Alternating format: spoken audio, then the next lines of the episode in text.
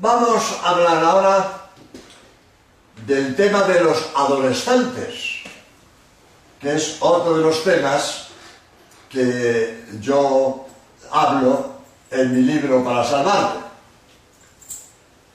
Una de las edades más difíciles para la educación de los hijos es la adolescencia.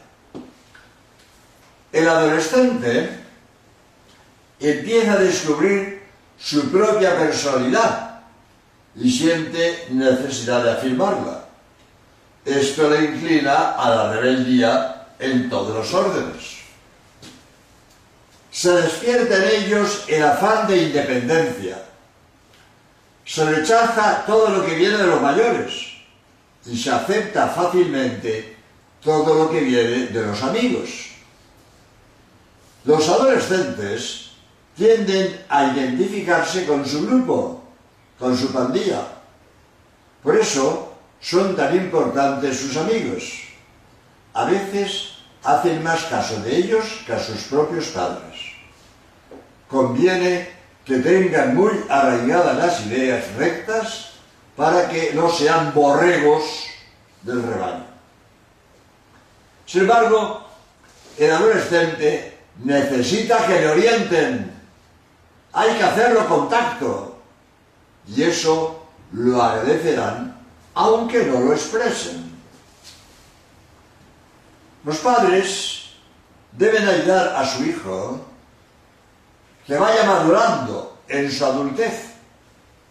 No prohibir con autoritarismo, sino por razones y siempre en bien del hijo. Hacérselo ver así con amor. No se trata de entorpecer su madurez, sino de ayudarle en su autodesarrollo. El adolescente rechaza todo lo que sea imposición que pueda poner en peligro su personalidad naciente. No acepta que se le trate como si fuera un niño. El célebre médico psiquiatra Enrique Rojas dice en un libro que se llama, no, un artículo en ABC de Madrid, él dice, hoy se habla con frecuencia de la filosofía de lo que me apetece. Hago esto porque me apetece.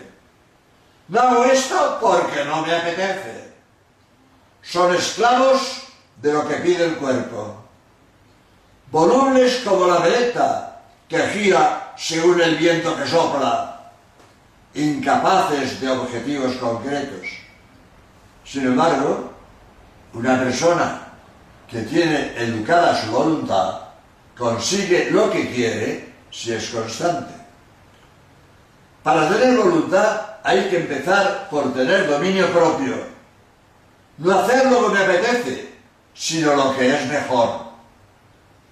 Puede ser que me apetezca lo mejor, pero esto no siempre pasa. Para educar la voluntad hace falta un aprendizaje gradual que se consigue con la repetición de actos donde uno se vence en los gustos hasta adquirir el hábito positivo. Esto da paz, alegría y felicidad.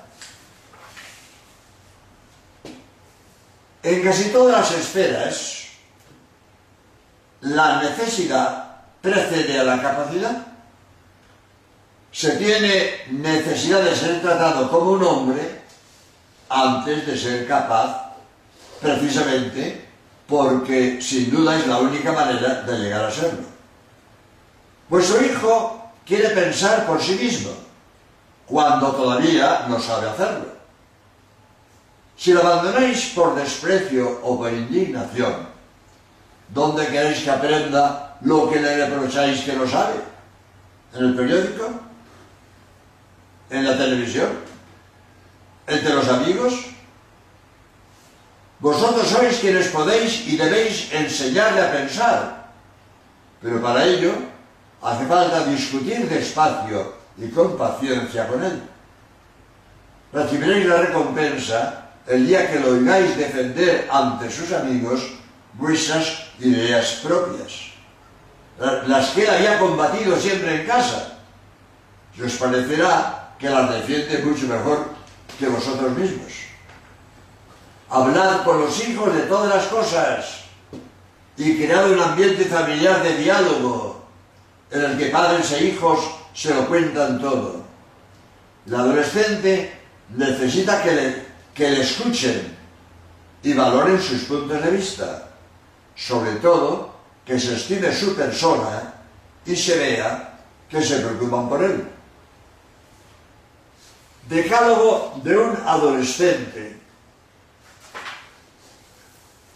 Déjame elegir mi ropa. Trátame como un adulto y aprenderé a serlo. Déjame construir mis propias convicciones. Respeta mi privacidad. Ayúdame en mis ideales de fe y servicio al prójimo. Ayúdame a apreciar mis capacidades y mis limitaciones. Comunícame tu experiencia y ayúdame a tener la mía. Ayúdame a clarificar mis problemas y a encontrar soluciones. Ayúdame a usar bien del dinero y enséñame cómo prepararme bien para el matrimonio.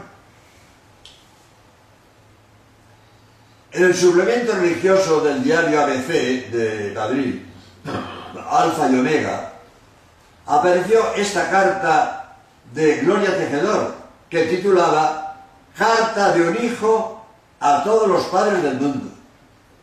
Dice, no me des todo lo que pido. A veces solo pido para ver hasta cuánto puedo coger. No me grites. Te respeto menos cuando me gritas. Y me enseñas a gritar a mí también. Y yo no quiero hacerlo. No me des siempre órdenes. Si en vez de órdenes me pidieran las cosas, yo lo haría más rápido y más a gusto. Cumple tus promesas, buenas o malas.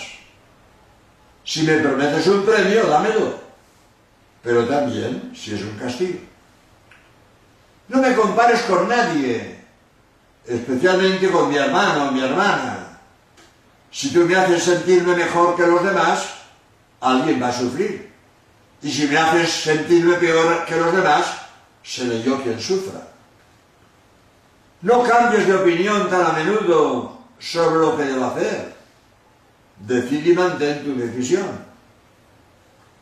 Déjame valerme por mí mismo. Si tú haces todo por mí, yo nunca podré aprender. No me digas mentiras, ni, ni me pidas que las diga. Me hace sentirme mal y perder la fe en lo que me dices. No me digas que haga una cosa si tú no la haces. Yo aprenderé de lo que tú hagas y no de lo que tú digas. Enséñame a amar y conocer a Dios. Aunque me lo enseñen en el colegio, eso no vale si tú no lo haces. Cuando te cuento un problema mío, no me digas que no tienes tiempo para bobadas. Trata de comprenderme y ayúdame y quiéreme y dímelo. A mí me gusta oírtelo decir, aunque tú no creas necesario el decírmelo. Y saqué, no, no me acuerdo de dónde, esto que es muy interesante, modo de hacer de los hijos unos delincuentes es de, Eduardo Cataneo. Modo de hacer de los hijos unos delincuentes. Darle desde pequeño todo lo que quiera. Así crecerá convencido de que el mundo entero se lo debe todo. Ríe sus tonterías y así se creerá que es muy gracioso. No le des formación religiosa ya la escogerá él cuando sea mayor y seguramente se quedará sin ninguna. Nunca le digas que esto está mal. Podría adquirir complejos de culpabilidad y más tarde, cuando sea detenido por robar un coche, estará convencido de que la sociedad la tiene tomada con él. Recoge todo lo que tire por el suelo. Así se creerá que todos están a su servicio. Deja que lo lea todo. Limpia mucho con detergente y desinfecta la vajilla en que come. Pero deja que su espíritu se recree en cualquier porquería. Discutir los padres delante de él. Así se irá acostumbrando y cuando la familia esté destrozada, ni se dará cuenta. Dadle todo el dinero que quiera. No sea que sospeche que para tener dinero hay que trabajar. Que todos sus deseos estén satisfechos. Comer, beber, divertirse. De otro modo, podría sentirse frustrado. Dadle siempre la razón. Son los profesores, la sociedad, quien la tiene tomada con el pobre muchacho. muchacho. No le reprendas, no sea que se disguste. Y cuando tu hijo sea ya un desastre, di que nunca pudiste hacer nada con él. Muy bien. Otra, otro decálogo muy bonito, que este no sé de dónde le tomado. Para educar a los adolescentes pueden ayudar a los padres estos diez consejos. Escucharle más que hablarle. Exigirle cosas solo si son importantes. Razonar las órdenes. No le pongas etiquetas peyorativas. Más que decirle eres un mentiroso, dile has dicho una mentira. Lo digo por otro sitio. Si tú le dices eres un mentiroso, le haces mentiroso. Porque él será lo que tú crees que es. No digas eres un mentiroso, has dicho una mentira, no lo digas. Es mucho más suave decirle has dicho una mentira que decirle eres un mentiroso. O eres un desastre, o eres... No. O sea, hay que... mm, Para ayudarle, ¿eh? no le pongas etiquetas peyorativas. Hazle razonar sus ideas. No te rías de sus ideas. Muéstrale que está equivocado, si lo está. Tus órdenes que sean claras y concretas. A veces son tan ambiguas que, que no puedes quejarte de una desobediencia. No amenaces inútilmente. Exige los castigos impuestos y no los levantes sin causa razonable. Que los castigos sean proporcionados a la falta. Antes lo dije. No permitas que te falte el respeto, pero tú tampoco le grites. Háblale con calma. Y creo que voy a terminar con esto, me parece. El célebre médico, psicopedagogo, doctor Bernabé Tierno, da estos consejos para, para educar a los adolescentes. Y con esto termino. Primero, respétalo como persona. Trátalo como si ya tuviera cualidades, las cualidades que decía de él. Y lo digo por otro sitio, pero lo he leído. Nunca lo trates como un crío. Al adolescente le molesta que se le trate como un crío. Trátalo como un hombre, como una persona adulta. Y eso lo recibe con gusto y le ayuda. Pero si le tratas como un crío, se te revela. Y en lugar de ayudarle, entorpeces la educación. Sé tu ejemplo de las virtudes que deseas en él. Admite tus errores que os puedes tener y él aprenderá a admitir los suyos.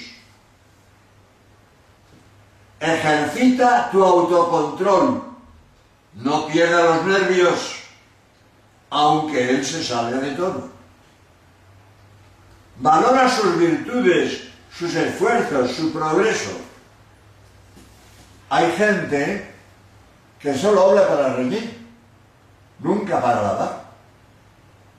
Elogia lo bueno, elogia lo bueno.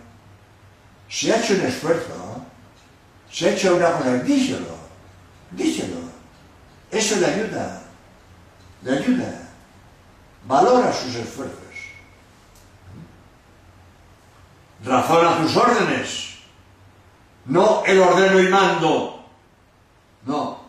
Te mando por esto, por esto y por esto. Que él vea que mandas por su bien, no por tu capricho. Ponte en su piel y trátale como te gustaría ser tratado si tú fueras él. Acuérdate de cuando eras adolescente las cosas que te molestaban. Pues no hagas ahora con tus hijos lo que no te gustaba que hicieran contigo cuando tú eras adolescente. Fomenta su autodisciplina. No hacer lo que apetece, sino que conviene. Hacer lo que conviene hacer. Ayúdale a madurar. Las dificultades no son para batirse, sino para afrontarlas hazle ver que puede y debe ser feliz. La felicidad está dentro de uno mismo, no depende de las circunstancias exteriores. Esto es muy importante. Hay que ser feliz. Vivir feliz. Vives en paz. Lo cual, vivir feliz, no es tener de todo. No. No sé de dónde saqué esta idea no es rico el que mucho tiene, sino al que todo le sobra. Contenta con lo que tienes. Disfruta de lo que tienes. De donde Dios te ha puesto. Porque mientras estés deseando lo que no tienes, siempre tendrás angustia. Dale gracias a Dios de lo que tienes. Sé feliz de lo que tienes. Porque el ambicioso nunca es feliz. Pero si nos contentamos, ver, eso no quita que nos esforcemos por mejorar. ¿eh? Eso no quita nada. Pero no estar siempre apeteciendo lo que no tienes, con, con ambición y con angustia. Da gracias a Dios de lo que te da. Da gracias a Dios de cómo eres, la autoestima. Todos podemos ser mejores. Todos podemos ser más sanos, más listos, más guapos. Conténtate de ser como eres. Da gracias a Dios de ser como eres. Podrías ser jorobado, bizco, con respeto a los jorobados yo vivía. Pero a nadie le gusta ser joroba, dice el bizco. O ciego, o sordo, o paralítico. Da gracias a Dios de lo que tienes. Da gracias a Dios de lo que tienes. Sé feliz con lo que tienes. Supérate, ¿de acuerdo? Pero valora lo que tienes. Todos tenemos algo bueno. Da gracias a Dios de lo que tienes. Sé feliz con lo que tienes. Supérate. Mejora. Estudia, trabaja. Véncete. Bien. Mejora. Pero nunca, nunca fatales. ¿eh? O seas desagradecido a Dios porque siempre pudimos tener más, pero también podíamos tener menos. Pues la autoestima, que no es orgullo, orgullo es desprecio a los demás. Orgullo es me autovaloro con desprecio a los demás. Eso es malo. Pero valorar lo que tengo, lo que Dios me ha dado, soy como soy. Pues gracias Dios mío de haberme dado lo que soy, porque podía ser otra cosa peor también podría ser peor, pero con lo que tengo puedo ser feliz. Seamos felices y viviremos en paz y con tranquilidad. Pues muchas gracias y hasta el próximo día.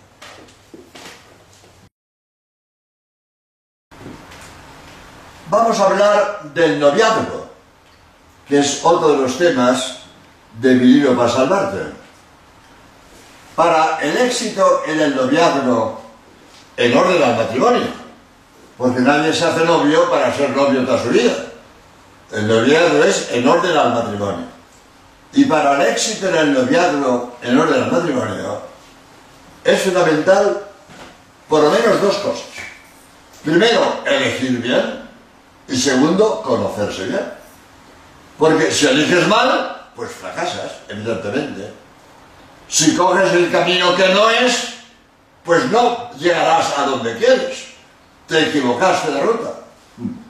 De acuerdo ahora mismo, bueno, no sé si me voy a alargar, pero suponeos que un pasajero de un avión despega el avión y oye por los altavoces, señores pasajeros, bienvenidos al vuelo tal tal con destino a Chicago.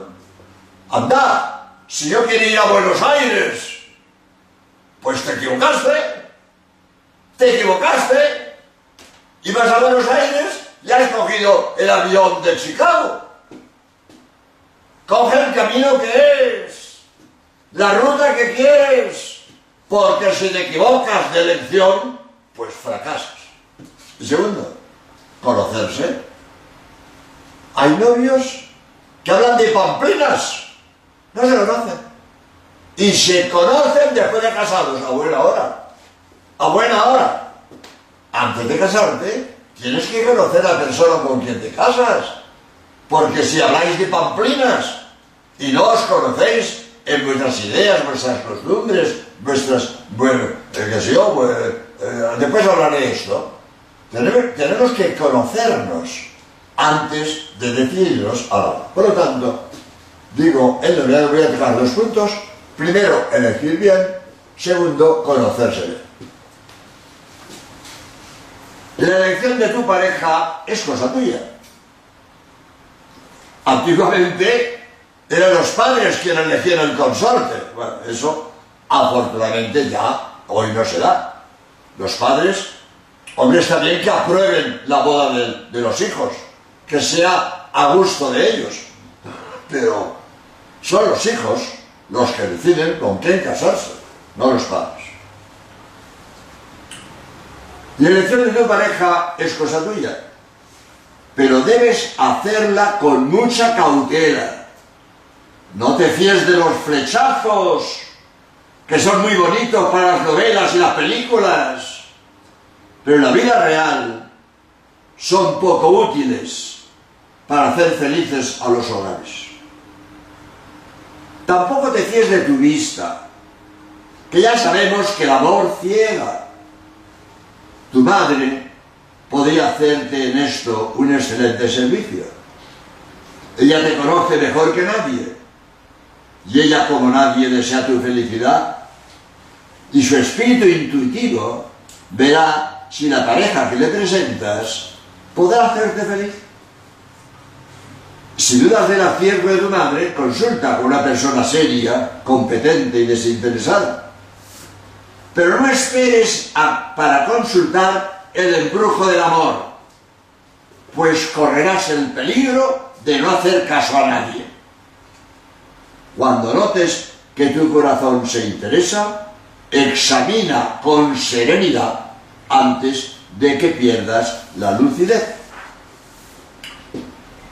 La belleza femenina atrae a los chicos, pero la belleza no es indispensable para casarse.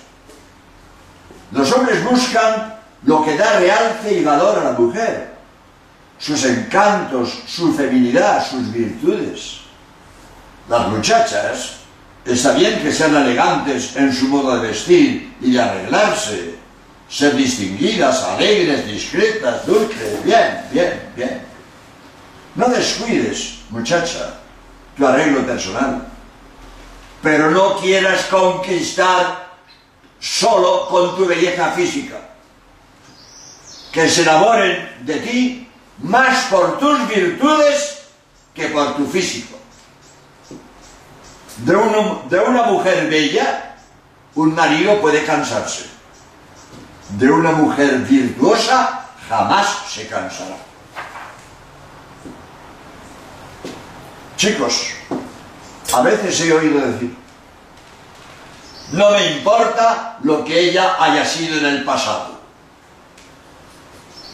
Esto es muy fácil decirlo, pero muy difícil que sea verdad.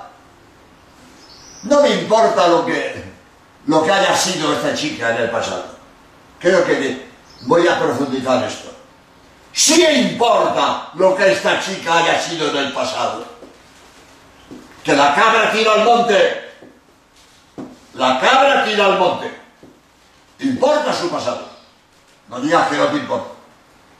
Decirlo es fácil, pero aceptarlo es difícil. Me dijo un chico, yo muchas veces afirmé que, que no me hubiera importado casarme con una cualquiera, prescindiendo de su vida pasada. Pero lo decía mintiéndome a mí mismo. Por dentro yo tenía mi ideal de mujer. Lo que pasa es que pensaba que de esas que a mí me ilusionan, ya no había, que era un ideal inalcanzable, que las chicas eran todas unas cualquiera, pero hoy he encontrado una chica que es un ángel, me ha ilusionado de tal manera que me parece que he empezado una vida nueva. La afirmación no me importa lo que haya sido su vida anterior, debe incluir esta otra. Ni me importa lo que vaya a ser en el futuro. Por eso es más difícil. Por eso es más difícil. Pues a ningún hombre le hace gracia que a su mujer le engañe con otro. No sé si lo digo después, pero lo voy a decir ahora. Yo conozco un caso tremendo, tremendo, de un marido que duda si los hijos de su mujer son de su amigo o son suyos. ¡Horrible! ¡Horrible! Claro. Su mujer es una frívola, una coqueta, una libre. ¿Qué garantías tienes de que los hijos de son tuyos? Bueno, ahora que hagan exámenes, todo lo que tú quieras. Pero son hijos de tu mujer. Horrible, ¿eh? Tremendo. Es muy importante la virtud de la mujer. Muy importante. Eso de que no me importa su pasado, fácil decirlo, difícil creerlo. Importa mucho la virtud de la mujer. Creo que esto lo voy a decir ahora. Si para casarte quieres una mujer decente, ah, esto es muy importante. Muy importante. Los chicos, creo que voy a decir de palabra lo que voy a leer después. Los chicos, para divertirse la quieren fresca, pero para casarse no la quieren fresca, la quieren decente. Pues ayuda a las chicas a que sean decentes y no las hagas frescas. Y si tú eres responsable de que una chica haya tenido una vida inmoral, ¿con qué derecho para casarte quieres una decente? Si te sale rana, te lo mereces. No podrás poner, ponerte el sombrero de los cuernos que vas a tener. Chica decente, para casarte, no una cualquiera. Si para casarte quieres una mujer decente, ayuda a las chicas a que sean decentes. Porque una chica que quiere ser decente tiene que luchar tanto contra los chicos que la acosan para que ella ceda. Me decía una chica, padre, qué asco, todos los chicos vienen a lo mismo, Si no te dejas, no les interesas. Qué triste es que las chicas tengan ese, ese concepto de los chicos. Demuestra tú con tu conducta que no eres de esos. Que tú quieres, yo estimas a la mujer decente. Si la quieres decente, ayuda a todas a que sean decentes. Si los chicos con vuestra conducta mostraseis que preferís a las puras y a las decentes, ellas serían más decentes. Pero como muchos chicos han preferido a las libres, a las libertinas, para poder abusar de ellas, las chicas han creído que para ser aceptadas tienen que ser libres. Ahora buscáis una chica decente y os cuesta trabajo encontrarla. Sin embargo, mientras no la encuentres, no te eches una broma. La felicidad futura de tu hogar no depende ni de la cara ni del tipo de tu novia, sino de su carácter, de su virtud y de, su espíritu cristiano. Del mismo modo que una belleza inexpresiva y sosa acaba por cansar, una belleza sin virtud acaba siendo aborrecida. Busca una novia que te guste, pero no te dejes encandilar por la fachada, que es pasajera. La cara se arruga, el tipo se estropea. Si no está sostenida por virtudes, pronto te cansará y perderá para ti todo su atractivo. Aprende a enamorarte del carácter y de las virtudes del alma, que son estables y son realmente las que hacen digna de estima a una persona. Aprende a estimar más los dones del alma que los del cuerpo. Puedes casarte con una estrella de la pantalla y ser un desgraciado, como tantos divorciados del cine. En cambio, si te casas con una mujer amable, dócil, servicial, sacrificada, generosa, limpia, discreta, honrada, virtuosa, dulce, femenina, habilidosa, delicada, de buen corazón, que sepa llevar la casa y sea capaz de criar y educar los hijos, y sobre todo muy cristiana, te profetizo un matrimonio feliz. Pero si es una mujer sin moral y sin conciencia, no sabes hasta dónde puede llegar. Tras un exterior muy atractivo, una cara preciosa y un tipo espléndido, muchas veces se encuentra un espíritu de frivolidad y coquetería que no es precisamente la, la mejor garantía para que tu matrimonio sea feliz. Por eso, vale poco enamorarse del cuerpo que es un amor sexual. Y en cambio hay tantas garantías de éxito el amor del alma que es espiritual. Si tu novia es frívola y ligera, vivirás amargado de sospechas y celos. No te vaya a ocurrir lo que aquel desgraciado que yo conozco, que dos meses después de la boda se vio abandonado de su bellísima mujer había encontrado un partido mejor que su marido. Y lo dejó. Muchas veces he oído quejas de que hoy día las chicas se han echado a perder. que una chica para divertirse se encuentra fácilmente. Pero que una chica capaz de hacer feliz un hogar, que de esas hay pocas. ¿Y quién tiene la culpa de eso? Ciertamente que muchas chicas influenciadas por el cine han perdido el recato y el pudor, que es su mayor atractivo. Pero no tenemos los hombres nuestra culpa en este descenso del pudor femenino. Las chicas también se quejan de que los chicos prefieren las ligeras, las frívolas, las coquetas y las frescas. Como ellas quieren gustar, si ven que las que quieren éxito son las frescas, ellas se dejan ir por la cuesta abajo. si los chicos mostraseis claramente que preferéis las buenas, las piadosas, las trabajadoras, las sacrificadas, las que reciban pureza, las chicas mejorarían. Es enorme el bien que haríais a las chicas si ellas vieran que preferís las buenas y las virtuosas, y es enorme el daño que las hacéis si ellas ven que preferís las frescas. Sería este un excelente apostolado.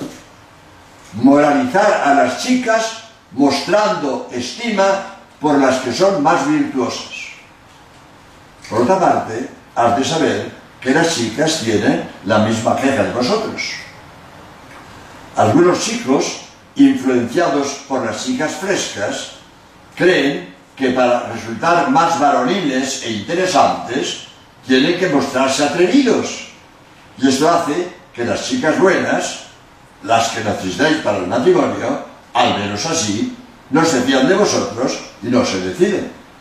De modo que las chicas frescas se hacen frescas para gustar a los chicos. Y los chicos se muestran atrevidos para parecer más interesantes. Y pues resulta que ni a los chicos les gustan las chicas frescas, ni a las chicas buenas les gustan los chicos atrevidos. Pues vaya un papel que estáis haciendo. ¿No sería mil veces mejor que todos reconocieseis que lo más digno de estima y, lleva, es la virtud y obraseis en consecuencia? Dijo un poeta, ¿por qué os espantáis de la culpa que tenéis? Queredlas cual las hacéis o hacedlas cual las buscáis. El segundo punto que digo antes, hay que conocerse. Como he dicho antes, hay que elaborarse del alma más que del cuerpo. El cuerpo envejece y se estropea, el alma no. Las virtudes permanecen. Un envoltorio precioso puede encerrar algo de muy poco valor. Es un disparate enamorarse de alguien sin saber qué clase de persona es. Para conocer a una persona se podrían considerar los siguientes puntos sus relaciones con Dios, sus relaciones con sus padres y hermanos, su afición al trabajo, lo que le gusta para descansar y divertirse, cómo gasta el dinero, su honradez y sinceridad, su opinión sobre el matrimonio, el adulterio, el aborto, cuántos hijos le gustaría tener, cómo va a organizar el hogar, etc. Cuanto mayor sea el conocimiento de la otra persona y mayor sea la armonía entre los dos, mayores garantías habrá de que ese amor sea duradero. Y aunque no sea lo más importante, también conviene conocer la salud de la otra persona. Quien se casa con una persona enferma debe conocerlo de antemano para evitar sorpresas desagradables. Si el noviazgo es para un conocimiento mutuo antes de, la boda, se impone la necesidad imperiosa de la sinceridad. No, hay, no deben haber repliegues ni restricciones mentales. Debe hablarse mucho de todas las cuestiones y confiarse mutuamente los problemas para buscar solución. Por desgracia, es muy frecuente que los novios mantengan el uno con respecto al otro una postura totalmente falsa. Dan a entender lo que no son. Y no digo de dinero, de familia, de, rango, no, no. Engaña. Muchas veces engaña. Hay que ser sinceros. Tus virtudes y tus defectos. Que te conozcan como eres. Para ver si te aceptan como eres porque te van a conocer cuando te cases. Y si descubren que las has engañado, ¿qué? Sinceridad. Tus virtudes para que las valoren. Y tus defectos con tu voluntad de corregirte. Claro. No, soy así, que me aguanten. No. Si tienes defectos, corrígete, ¿eh? Corrígete, ¿eh? Si amas, corrígete.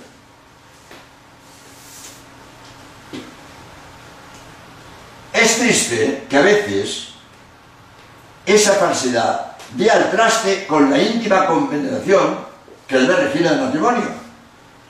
Los novios a veces van al altar engañados, no se conocen.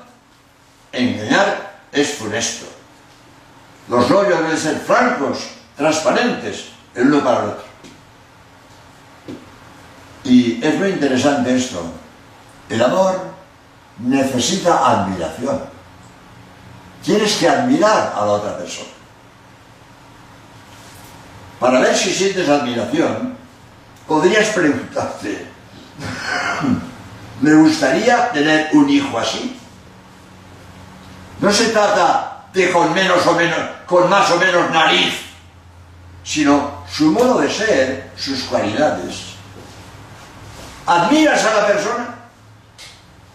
Los novios deben ayudarse a conocerse mutuamente, tanto en las virtudes como en los defectos. Cada uno debe esforzarse en corregirse de sus defectos y adquirir las virtudes que el otro desea ver en él. Deben verse armonicen en el carácter, gustos, puntos de vista, modo de ser, educación, costumbres, si tienen las mismas ideas sobre religión, sobre la vida de piedad, frecuencia de sacramentos, etc. Deben poner, ponerse de acuerdo en todos los problemas fundamentales. Si en el noviado hay discrepancias sobre esto, en el matrimonio habrá disgustos. Por eso es muy bonito esta frase con la que voy a terminar. Es muy bonita la frase. Amar no es mirarse el uno al otro, sino mirar los dos en la misma dirección. Amar no es encandilarte mirándose mutuamente, es mirar los dos en la misma dirección. Bonita frase. Pues quiera Dios que tengas suerte en acertar en, esta, en este problema tan fundamental como es elegir tu pareja para que tu matrimonio sea feliz en la tierra y posiblemente, consecuentemente, también en el cielo. Hasta otro día.